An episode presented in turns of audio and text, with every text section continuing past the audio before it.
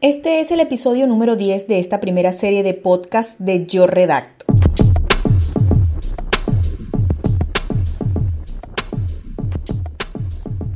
Yo soy María Cecilia Ferreira y esto es Yo Redacto en podcast.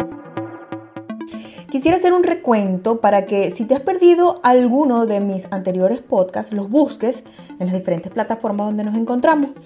Iniciamos hablando un poco sobre las mayúsculas y su correcto uso. Ese fue el primer podcast que hicimos. También hablamos sobre el uso y abuso de la coma, sobre las palabras homófonas, sobre el uso del verbo haber, que genera mucha confusión tanto para el que habla como para el que escribe. Hablamos sobre los signos de exclamación e interrogación y la importancia de rescatarlos en su modo de apertura, sobre las monosílabas, cuyo modo acentuado tiene un significado distinto al que no. También hablamos sobre algunas reglas nuevas de la RAE, bueno, que no son tan nuevas, sobre el dequeísmo y el queísmo. Y el último eh, que grabamos fue sobre las siete dudas ortográficas más buscadas en Google. Quiero finalizar esta serie quiero afincar un poco y terminar esta serie de podcast con mm, afincando los conocimientos sobre algunos signos de puntuación que generan confusión y que muchas veces son mal utilizados, son menospreciados e incluso ignorados porque ante la duda, mejor escribir de otra forma, ¿verdad? Quienes escriben y son acuciosos saben a lo que me refiero. Primero muertos que bañados en sangre. Preferimos darle la vuelta completa a toda una frase antes que escribir algo que nos genera una duda, que no sabemos si está bien utilizado, si está bien escrito, etcétera, etcétera, etcétera. A eso me refiero. Pues no es que voy a dejar de hacer podcast, sino que quiero como quedarme un tiempo para generar otro tipo de contenido, por supuesto, eh, relacionado con la ortografía, pero un poco más eh, afincado a lo que es eh, la redacción, algunas técnicas de redacción. Y bueno, quiero darme un tiempo para preparar un buen material para todos ustedes. En esta oportunidad vamos a repasar estos signos de puntuación que escogí para hablar de su uso, de su correcto uso.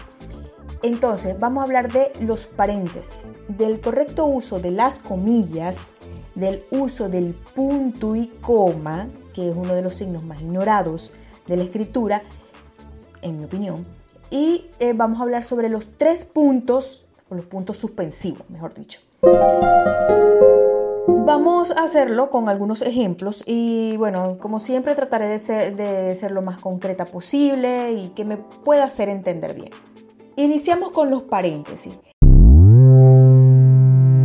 Estos se usan para insertar en un enunciado una información complementaria o aclaratoria. Se escriben pegados a la primera y la última palabra de la frase que está enmarcada en ellos y separados por un espacio de las palabras que los preceden o los siguen. Pero ojo, si lo que sigue al cierre del paréntesis es un signo de puntuación, entonces allí no se deja un espacio entre ambos.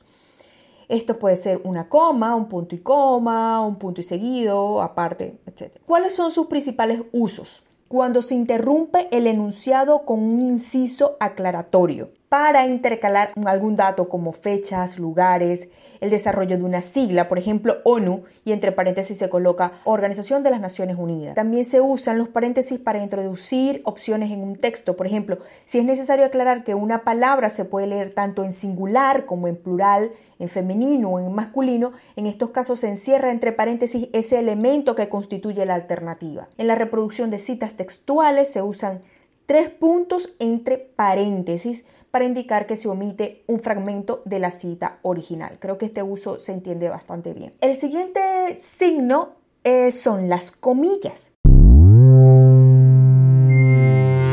Hay diferentes tipos de comillas, para quienes no lo sabían. Están las comillas angulares, que también se le llaman latinas o españolas. Casi no las usamos. Bueno, yo casi no las uso, lo confieso, porque es que en los teclados como son americanos, están muy escondidas y es un poco engorroso ubicarlas. Si ya de por sí las, las que usamos con frecuencia también son em, difíciles de ubicar en el, en el teclado, estas son aún más. Sin embargo, como un dato, al tener un teclado en su versión español de España, los comandos para estas comillas son Alt, Alt, la tecla Alt más eh, marcas el 0171, como si fueras a llamar a alguien por teléfono, al 0171 mm, para las comillas latinas de apertura y para las comillas latinas de cierre es el alt más el 0187 y realmente son las que deberíamos o son las que considera la RAE deberíamos usar en los textos. Luego están las comillas inglesas, que son las que usamos con más regularidad, que las encontramos generalmente arriba de la tecla del número 2. Y están las comillas simples, este, que, es solamente una comita, pero que se ubica en la parte superior de, las letras. También son difíciles de conseguir en los teclados. El comando que se usa eh, también en el teclado en español de España es al más 0145 en las comillas simples de apertura y alt 0146 en las comillas simples de cierre. A ver, algunos se preguntarán, pero ¿por qué no habla del, del teclado del español latino, sino solo del de España? Pues bien, antes de que me caigan todos encima. Yo considero que el teclado español de España es más completo y es menos complicado. Bueno, pero si así lo quieren, podemos ya que estamos hablando de otras series de podcast, pudiera incluir este tema, eh, que posiblemente sea de curiosidad y sea de utilidad para muchos, sobre el uso del teclado y algunos comandos que nos agilizan el proceso de escritura. Eh, bueno, imagínate, si, si, no tienes un comando que tenga la ñ, te podrás imaginar todo lo que tienes que hacer, que no haya muchas palabras donde se utilice la ñ, pero todo lo que tendrías que hacer para colocar la ñ. También tilde muchas veces es engorroso, los corchetes también es muy muy engorroso buscarlo. Entonces pudiéramos hacer algunas aclaratorias, algún, algún podcast sobre este tema que es bastante amplio. Bueno, pero sigamos, las comillas inglesas y las simples se deberían usar para textos que ya están entrecomillados con las comillas latinas o que también se llaman angulares. O sea, sí se puede entrecomillar dentro de un texto que ya está entrecomillado. Creo que esa es una duda que puede haber por allí, sobre todo porque yo también la tuve. Así que, bueno, espero que sea útil esta aclaratoria. Los usos de las comillas simple para enmarcar citas textuales.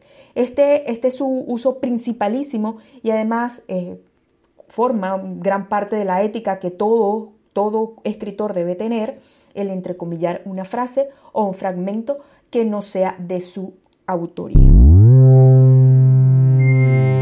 El punto y coma. Este es uno de los signos, en mi opinión, repito, es uno de los signos más ignorados de la escritura y se debe a que hay muchas dudas acerca de su uso. Vamos a ver si podemos aclararla. Lo que todos nos dicen desde la escuela es que esta, el punto y coma, se usa para hacer una pausa mayor en la escritura. Sí, ajá. Y esa aplicación para mí nunca fue suficiente y me imagino que para ustedes tampoco. Entonces vamos a profundizarla un poco más. A ver, según la RAE, y de aquí es que considero yo proviene la mayoría de las dudas, es que se trata del signo de puntuación entre todos los que existen que representa un mayor grado de subjetividad en su uso. Creo que algo parecido comenté acerca de la coma en un podcast pasado, aunque obviamente eh, para la coma sí que hay reglas bastante claras. Se dice que queda a juicio del escritor usar el punto y coma aunque se puede eh, sustituir por otro signo, como el punto y seguido, o los, dos, o los dos puntos. Claro, esto no significa que sea un signo prescindible, así que ojo, tampoco es que nos vamos a olvidar de ella.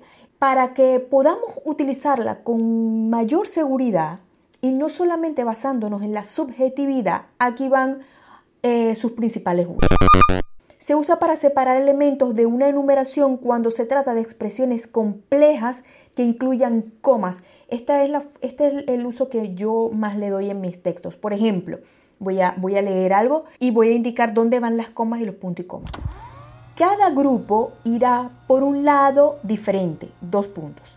El primero, coma, por la izquierda, punto y coma. El segundo, coma, por la derecha, punto y coma. El tercero, coma, de frente. Entonces, como ven, hay que darle un ritmo a la lectura y por supuesto a la escritura. Y para que no se vea tan engorroso o tan quizás un poco confuso, mm, quizás colocar un punto y seguido como que no va bien, porque estarías como que separando demasiado la frase o el párrafo completo o las oraciones que conforman todo ese párrafo. Vamos a verlo con otro ejemplo que les tengo más adelante. Cuando el último elemento de la relación va precedido por una conjunción, delante de esta puede usarse también la coma para separar oraciones sintácticamente independientes entre las que existe una estrecha relación semántica. Este es un ejemplo. Era necesario que el hospital permaneciese abierto toda la noche. Punto y coma.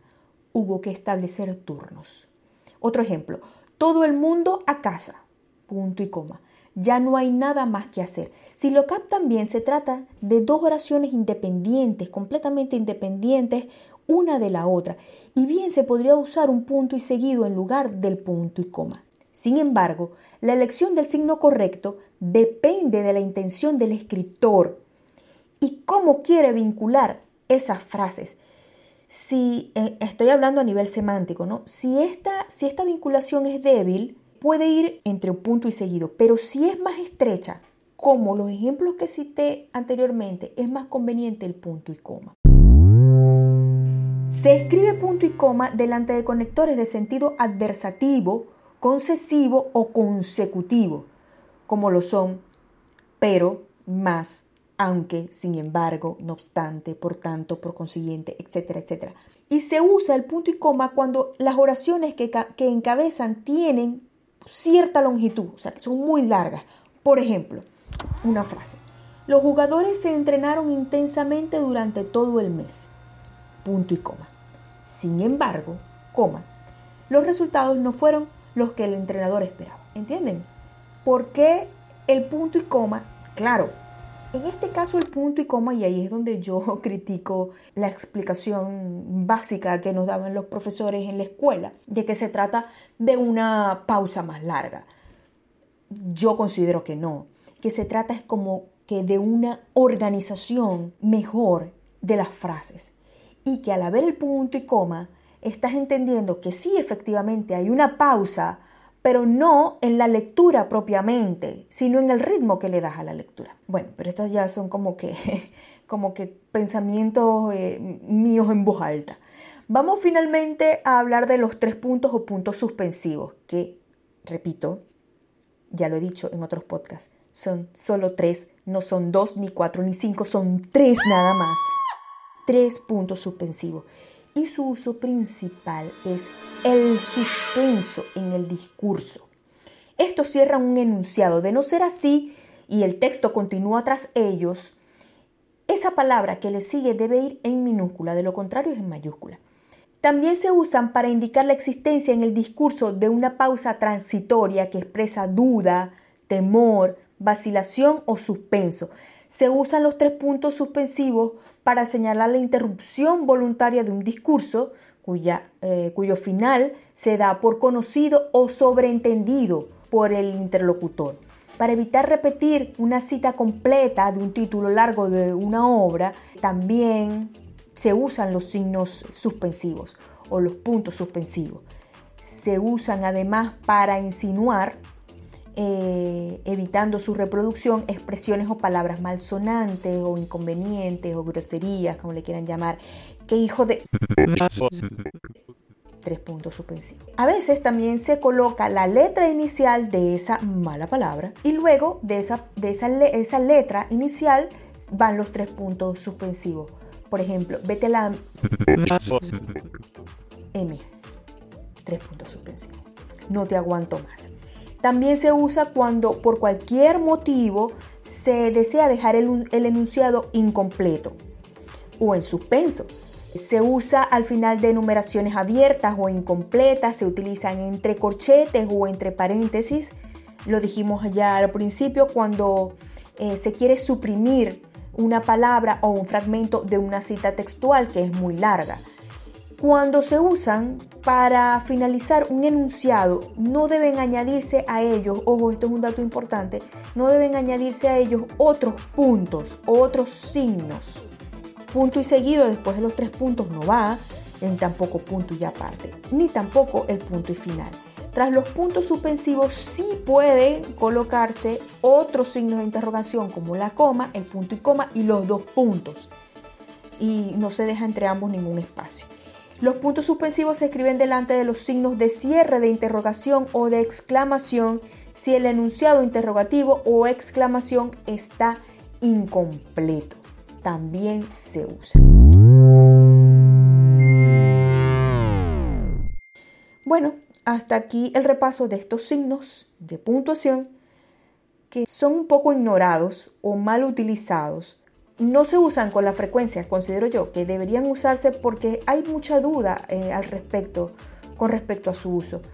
Sin embargo, espero que con esta información que les acabo de dar, esas dudas queden disipadas y ahora cuando vayamos a escribir nuestros textos, lo usemos o los usemos con seguridad porque evidentemente todos los signos de puntuación son los encargados, los responsables de eh, darle el ritmo a los textos, eh, darle el ritmo a una lectura.